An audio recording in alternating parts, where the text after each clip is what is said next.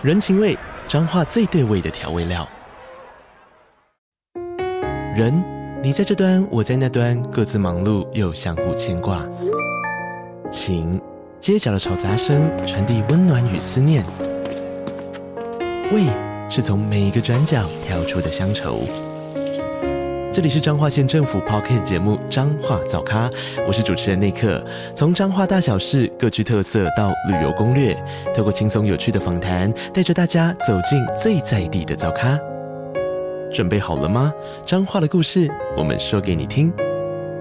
以上为彰化县政府广告。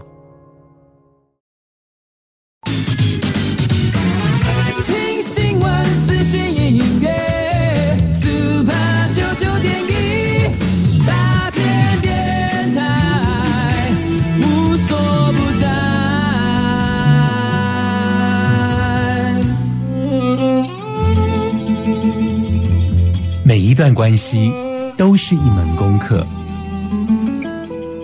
每一次经历都是生命的滋养。世界上最重要的东西，往往用眼睛是看不见的。One, two, three, four.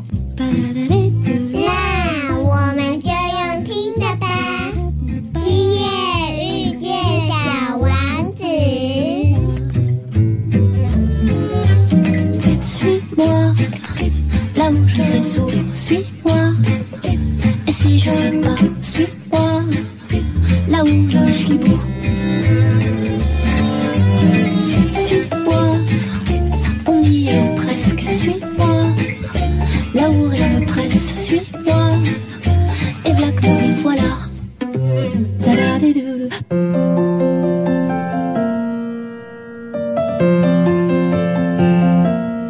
欢迎来到 FM 九九点一大千电台，今夜遇见小王子，我是阿光。时间过得很快，进入十一月了，尤其这个下半年的时间哦，每年呢、只要到了这个下半年啊，全台湾啊各地都会有同志大游行哦。而在十一月呢，就是台中的同志大游行来登场哦。阿光上网搜寻了一下今年的这个同志大游行啊，其实是在十一月十四号，然后在中午的一点钟哦。今年的集合地点在我们的台中火车站这个地方方哦。那我在搜寻今年的同志大游行的资讯的时候啊，然后我记得我职场上就是我上班的同事啊，就忽然问我一句话，他问我说啊。同婚不是都已经过了吗？为什么今年台湾各地还在做同志大游行啊？为什么还要再游行啊？那个时候啊我就转头跟我的同事讲，因为我真的觉得我这到底是什么逻辑啊？而且我觉得我的同事有一点智障，你知道吗？好吧，我不应该骂他，但是很多人应该都会有这样子的想法哦，就是。同婚都过了，为什么还要办游行呢？为什么要这么张扬？为什么你们不好好的就去结婚，过着幸福快乐的日子就好呢？可是你有没有想过啊？从古至今啊，婚姻都是异性恋婚姻哦，就是从有人类开始啊，不管是一夫一妻或一夫多妻，或是一妻多夫哦，不管是什么形式的婚姻啊，其实从以前就都有婚姻制度啊。可是呢？我想请问听众朋友，就是从以前就有的婚姻制度都可以结婚，那请问一下，女性的地位跟女性的权利一直以来都有受到保障吗？你难道可以说啊，都已经可以结婚了，为什么还要出来伸张女权呢？就是这个逻辑。其实你知道吗？在台湾或者在世界各国，女生有投票权这件事情是这一百年才发生的事情。这一百年呢，世界各国呢才陆陆续续针对女性可以参政这件事情呢，在法律上渐渐的松绑，并且在法律上渐渐的给所有的就是女性呢有这一种合法的地位哦。所以站在这个角度啊，阿光就是要来回应说，为什么同性婚姻已经合法化了？为什么还要继续的来举办游行？是因为在婚姻里头，还是有很多有关于同志人权的部分呢？其实是应该越来越好哦。所以呢，在十一月十四号的一点，台中火车站，如果你也对同志人权感到有兴趣，你想要支持同志人权，其实，在十一月十四号一点的时候呢，欢迎你也能够站出来，在台中火车站集合哦。欢迎回来 FM 九九点一大千电台，今夜遇见小王子，我是阿光。在呃，刚刚大家听到的这一个是蔡澜清所带来的这个世界哦，其实可能要有一点年纪的朋友才会知道这首歌哦。但是阿光为什么要播这首歌呢？是因为这首歌呢是刻在你心里的名字这部电影里头的其中一首歌哦。呃，我等一下在节目中呢会陆续的呢播几首有关于这部电影里头有播放到的歌曲哦。那刻在你心里头的名字啊，它其实是在上个月吧，就是特别红哦，很多人甚至二刷的进戏院里头去看哦。其实阿光有去看哦，那阿光觉得它是一部后坐力比较强的电影哦，就是他在看的时候呢，并没有。太强大的震撼，你就是顺顺的跟这个剧情啊一路走，跟着这个男主角啊一路发展下去哦。可是当你看完的时候啊，在离开影厅的时候呢，他却会在你的内心里头隐隐约约的有一点骚动吧，因为他就是阿光这个年纪在年轻的时候的那种历史场景哦。那阿光有些朋友，因为他很多时候的场景是在台中拍摄的哦，所以再加上年代上面跟阿光的青春岁月的年代差不多，所以在看到很多场景啊，其实会想到很多自己年轻时候的一些发生的故事啊，然后发生过的一个。那种隐隐作痛，其实是因为勾到了你某种青春时候的一些情愫，你知道吗？但你的故事可能跟这个电影故事不一样，但是因为场景年代的关系啊，包括啊，它里头传递感情的时候啊，它会在电话筒里头播这首歌给他心爱的人听啊，就是它里头的很多场景跟很多的道具都是阿光青春时候呢会做的事情，所以你会隐隐作痛，因为。你看到那个男主角啊，在公用电话的时候不断的投币，因为记得我那个时候啊，有一个心仪的对象啊，他在屏东念书哦。那你知道年轻的时候没有手机嘛？那家里头呢，其实没有办法像现在可以让你不断的跟你喜欢的对象呢，在家里头聊天，因为爸妈都会觉得就是电话费很贵啊。所以呢，我每次啊想要跟对方聊天的时候，我就会跑到公用电话亭里头，然后呢，我就准备很多的零钱，你知道吗？因为那个时候也没有所谓的电话卡。从开始接通之后呢，你就会看到他不断的、不断的要投币啊，那个场景跟电影里头呢那个男主角做的事情一模一样。然后我记得那时候不止这个手在动，不断的投币，然后我的嘴巴呢不断的在跟那个住在屏东念书的那个对象呢在聊天。然后你知道我的脚啊。夏天的时候，我的脚啊，因为穿短裤啊，所以我的脚啊就会被很多的蚊子攻击。所以，像这一种青春时候的真实生命故事，然后其实已经离开自己很久了，那都是二三十年前的事情。可是，当你进戏院看到这部电影的时候啊，你就会忽然之间好像被勾起来了。然后这件事情其实你已经遗忘很久了，可是呢，很多的场景会把你重新勾起来哦。所以我觉得啊，它有一点像是因为。他的故事呢，其实是在讲一段同志的一个青春校园故事。那我觉得它比较像是什么呢？我这样举例好了，它像是同志版的《我的少女时代》啊，就是他会把所谓的五六年级生呢拉回到他年轻时候的一个校园的一些场景哦。所以很多那个时候所发生的生命故事，会在离开戏院的时候会被勾起哦。所以也难怪啦。阿光后来在网络上看到了很多的网络评价，我发现有很多比较年轻的同志朋友啊，他们对这部片的评价其实都不是很好。那主要是因为我觉得他们没有经历过那个时代，也是因为这样子，我就反推回去啊，就是说，其实台湾比较卖座的同志电影啊，第一部其实是《孽子》。《孽子》这部电影最早先是白先勇的文学作品，然后后来呢，它被拍成了电影哦。那这部电影的男主角发生的那个时间点，其实是在一九七零年代。所以它等于是在往上一个世代，你知道吗？那这个刻在你心里的名字啊，这部片的这个场景年代其实是在一九八八年哦，一九八八年就是在解严刚结束的时候哦，所以电影里头你会看到他们呢，甚至于遇到了当时的蒋经国总统过世。那他们甚至有这样子的一个场景搭建哦，所以等于是阿光的少男时代吧，所以我觉得好像每一个世代都有重新回溯那个世代的青春岁月，他好像也在市场上做了不同的市场区隔，所以我相信有很多五六年级生跟阿光一样，就是因为这部片的场景跟那个后坐力啊，都有可能在二刷进到戏院里头去看呢，因为看的其实不只是电影，看的是属于自己的青春岁月哦。我们马上回来。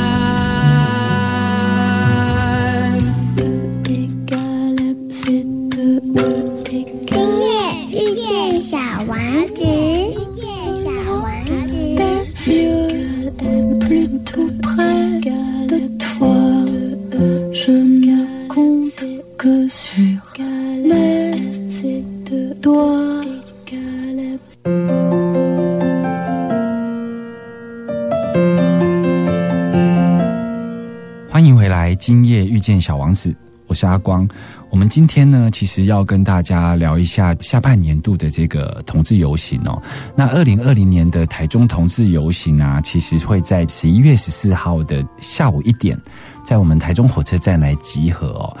那阿光在这个节目的破题的时候有提到说，我的同事朋友啊，就是有在问我说，为什么同婚已经合法化了，为什么还要办游行哦？其实有很多很多的案例啊，都在表达说，即便是同性婚姻已经合法化了，但是同志游行在同志人权的各面向上面，其实也很需要大家的关注哦。更何况呢，同志游行它其实是会有几个面向可以来探讨，因为社会上的一个进步啊，其实是会互相影响的。就是说，我们看到同志婚姻啊，在政治上的突破嘛，就是他在宪法上啊，在法律上啊，他们已经合法化了嘛。所以你看到政治呢，跟同志文化、跟经济，就是有关于这个同志经济啊，也有人把它称为粉红经济嘛，哈，就是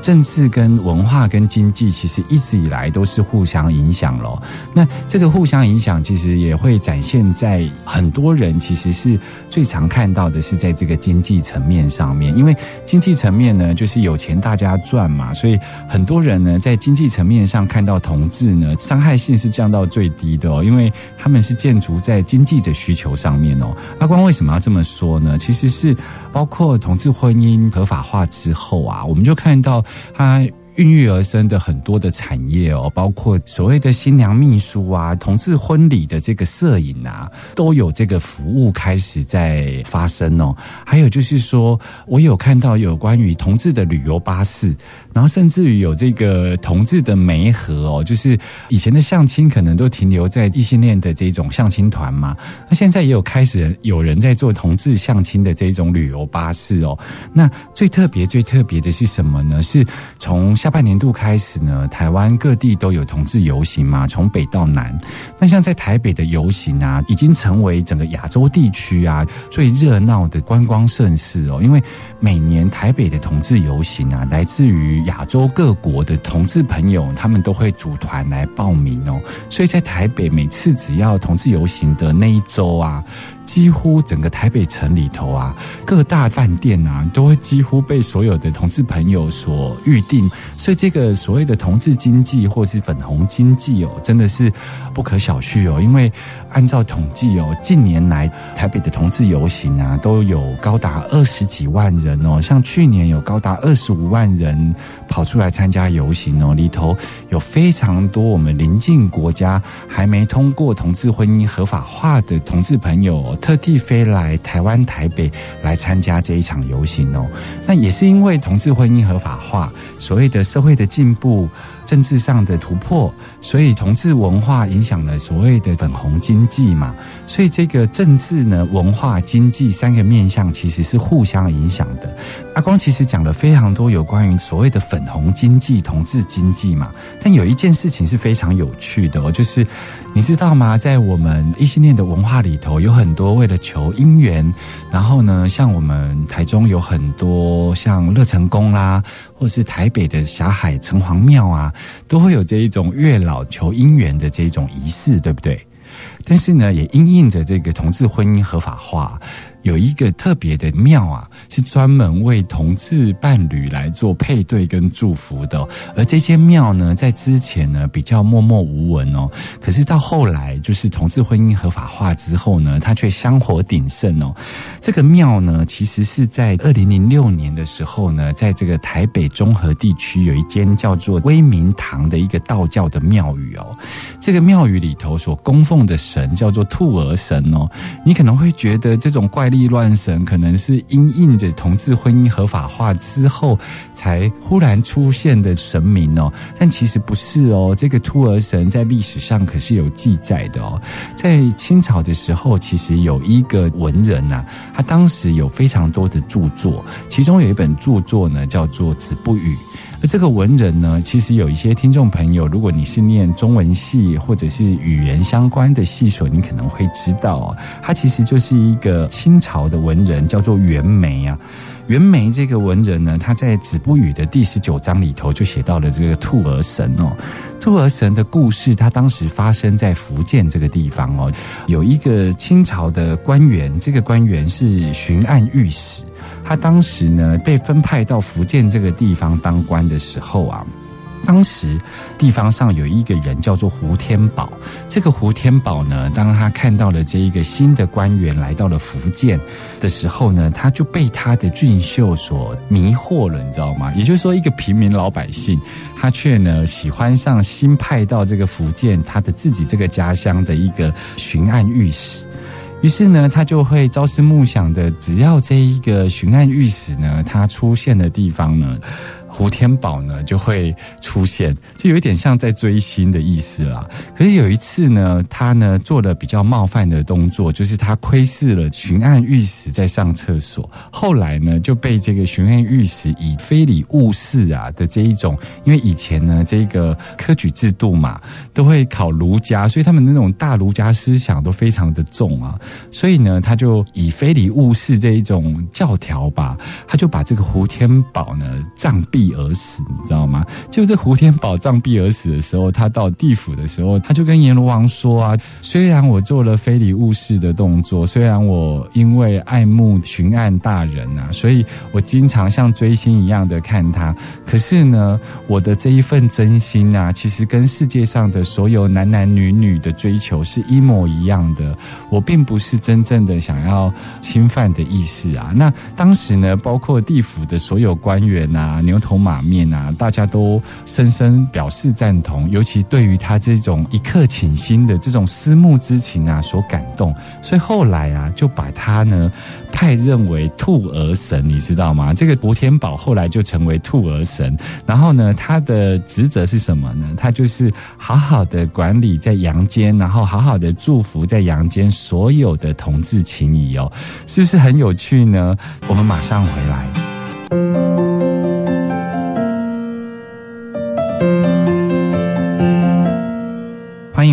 FM 九九点一大千电台，今夜遇见小王子，我是阿光。今天阿光呢拉里拉扎的跟大家聊了很多关于统治不同面向的议题哦，包括刚刚谈到的这个兔儿神啊，包括十一月十四号的同志大游行哦。那其实，在前一阵子还有呃令人非常关注的一个新闻，是有关于性别教育哦。我不晓得听众朋友有没有记得啊，在大概两个月前啊，有一个新闻炒得沸沸扬扬。那个新闻闻叫做《国王与国王》绘本的这一个新闻哦。但这个到底是一个什么样的事情呢？你看哦，同志婚姻都已经合法了，但是像类似的这样的新闻还是层出不穷哦。其实《国王与国王》绘本的这件事情，其实是这样子的，就是在两个多月前呢，我们的教育部呢颁布了，因为他们每年都会颁布有关于国中小的优良课外读物啊，会选出一百本，然后他会推荐给国中小的朋友。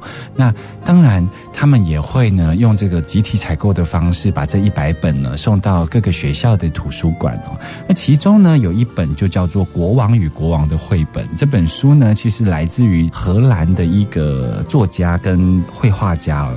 这个绘画家呢叫做琳达，另外一个叫做斯恩特哦，这两个人所共同创作的、它其实也不是一本非常偏门的书哦，因为这一本绘本呢已经被全世界十几个国家翻译成十几个文字哦，所以呢，它其实也算是一个国际的畅销书哦。那它里的内容在讲什么呢？它其实是在讲一个童话故事。这个童话故事呢，是说有一个皇后呢，对于她的儿子，也就是王子呢，他在这一个呃适婚的年纪的时候呢，一直找不到他心爱的对象哦。那你知道，在欧洲啊，其实有很多这种皇族，他们都希望有跨国的联姻，但是联姻最好还是以皇族为对象嘛。所以那个时候，皇后就很着急，皇后就跟王子呢找到了一个年龄相仿的。皇室的公主啊，去相亲。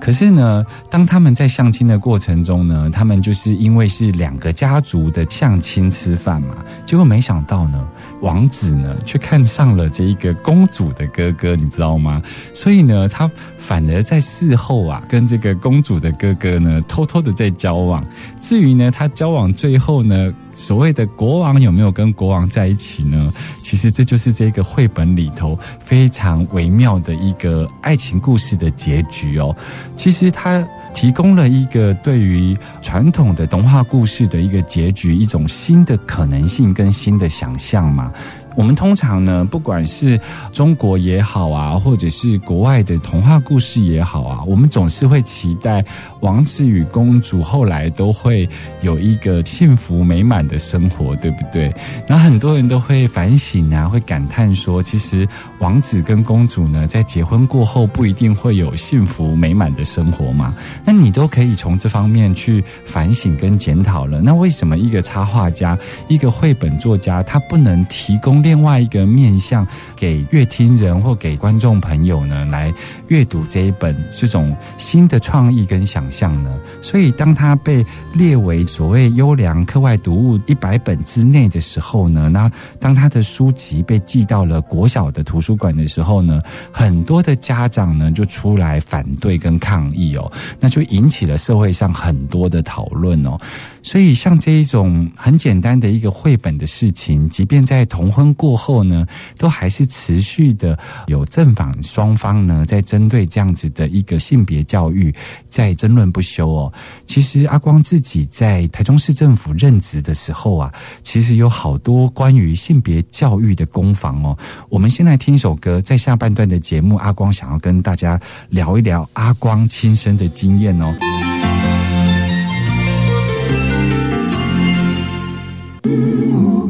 新闻、资讯、音乐，Super 九九点一大千电台，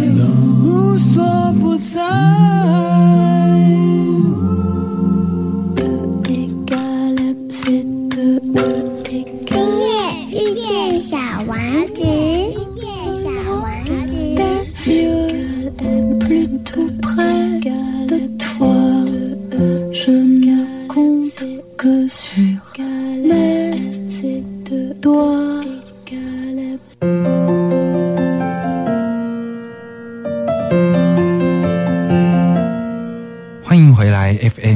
点一大千电台，今夜遇见小王子，我是阿光。在今天节目，阿光跟大家聊聊有关于同志的议题啊，包括《国王与国王》的绘本，包括电影嘛，《刻在你的心里的名字》，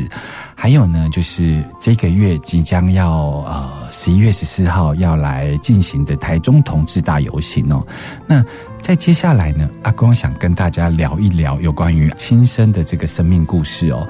嗯，为什么这么说呢？阿光有一个阶段呢、在人生的某个阶段呢，其实是有机会在这个台中市政府来服务哦。那阿光在台中市政府服务的时候呢，也刚好面对那几年呢、就是从二零一四年到二零一八年呢、这四年其实台湾的同志议题呢，其实是有非常充分的被讨论哦，包括同志公投啦，包括同志的注记哦。阿光当时呢，在台中市政府呢，有参与了有关于同志平权的很多的表达友善的措施，比方说在当时台中的同志大游行的时候，台中市政府其实是在公家机关呢升起了彩虹旗来表达支持。那在我们的民政局呢，我们也做了一件事情，就是说，我们各区公所呢，在同志婚姻还没合法化之前，我们就先做了，就是你可以进行同志注记的动作。那当然，后来我们都知道说，台中市政府呢，这个民政局经常都可以来办这个所谓的联合婚礼嘛。那联合婚礼呢，很多异性恋的朋友都很喜欢来参加这种联合婚礼，因为一方面呢，可以省去自己办婚礼的桥段，另外一方面呢，可以拿到很多种家电用品哦。所以呢，台中市政府的民政局呢，在当时我们办这个联合婚礼的时候呢，我们就多了一个说明哦，就是说我们希望能够欢迎包括同性朋友，如果你们在形式上，因为当时呢，这个同志婚姻还没合法，如果你在形式上你已经先去做了同志注记，然后你也想要在形式上能够来参加联合婚礼，我们是非常非常的欢迎哦。所以那个时候呢，一连串的对同志友善的措施之下呢，就激怒了当时的台中市议员哦。阿光在这里就先不要聊这个议员的名字哦。当时有好几个非常保守的国民党议员哦，就是他们想要反对这一些事情，所以呢，他们当时就把阿光叫到议会去质询哦。他们叫到议会去质询的前一天呢，我记得他们在通知我的前一天是这样子的，就是呃，你知道吗？议员有时候啊，跟记者碰到会闲聊嘛。我印象中是这样子的，就是有一天呢，当晚有一个记者。他就打电话给阿光，他跟阿光讲说啊，那个某某某国民党议员呢，他有在讲说明天要发你来议会质询哦。我说嗯，他要质询什么？然后他就说，其实这个议员啊，他想要问你，到底你是不是同志呢？我说为什么他会问这个问题呢？他就说，因为啊，他觉得啊，你在市府期间啊，经常会提出有关于同志人权的一些友善措施啊，包括当时啊，台中市性别的这个课纲自治条例在修法的时候啊，你好像也动员了一些国小的老师跟性别团体。去对抗当时的一些家长团体哦，那在听证会上面也经常会有这样子的冲突哦，所以这些议员啊，其实是对于你这个友善同志人权的这些措施，其实是非常非常的懊恼，因为他们觉得他们是反对同志的、哦，所以他们明天呢在议会想要质询你。为什么你会有这么多的这些措施？你是不是自己本身就是同志哦？那个时候呢，阿光呢听完了这个记者，那个记者其实是对我很友善，那他算是我的朋友嘛，他就是先通风报信告诉我讲这件事。那我那个时候听到的时候啊，我也灵机一动，你知道吗？我也不知道哪里来的这一个妙计吧。我当时呢就不动声色的跟我那个记者朋友讲，我说啊，哦。我觉得这个议员这样子真的很糟糕诶，今天不管我自己的身份到底是怎么样，因为这个真的是没有人在议会里头咨询这种事情啊。今天就算阿光是同志，你也不应该在议会里头咨询嘛。更何况呢，这个国民党的议员呢，在当时呢，他先追求我的呀，他追求我不成，为什么可以在议会里头，因为自己的私人感情的问题，却公报私仇，你知道吗？我就这样子不动声色的编了一个这样子的谎言，你知道吗？然后呢，那个记者朋友呢，他就非常如获至宝的，因为他觉得他听到了一个爆料，他就很期待第二天呢，我会在议会里头反问那一个国民党议员说：“你不可以因为自己的感情因素而反过来公报私仇啊！我们之间的事情，我们应该要自己私下解决啊！”这个记者朋友呢，就赶快回去跟那个国民党议员说，你知道吗？结果呢，我第二天仍然被发通告到议会里头，然后我记得我站上那个咨询台的时候呢，那个议员呢就把我叫上去，结果呢他就不咨询我，你知道吗？为什么？因为每个议员的咨询时间，如果是联合咨询，他可能一个人可能有十五分钟，有的甚至于在总咨询的时候，一个人有五十分钟。结果你知道，这个议员做了一件事情，他根本没有咨询我，因为他怕我直接在上面讲说当初他追求过我这件事情。因为如果我讲出来，他的苦恼是他已经结婚，而且他也有小孩了，他应该要回去面对他的选民。我其实是以其人之道还其人之君，我要让他知道说，当你用这种方法在质疑每一个人，在窥探每一个人的现象的时候，他所面临的困扰就如同你接下来要面临的困扰一样。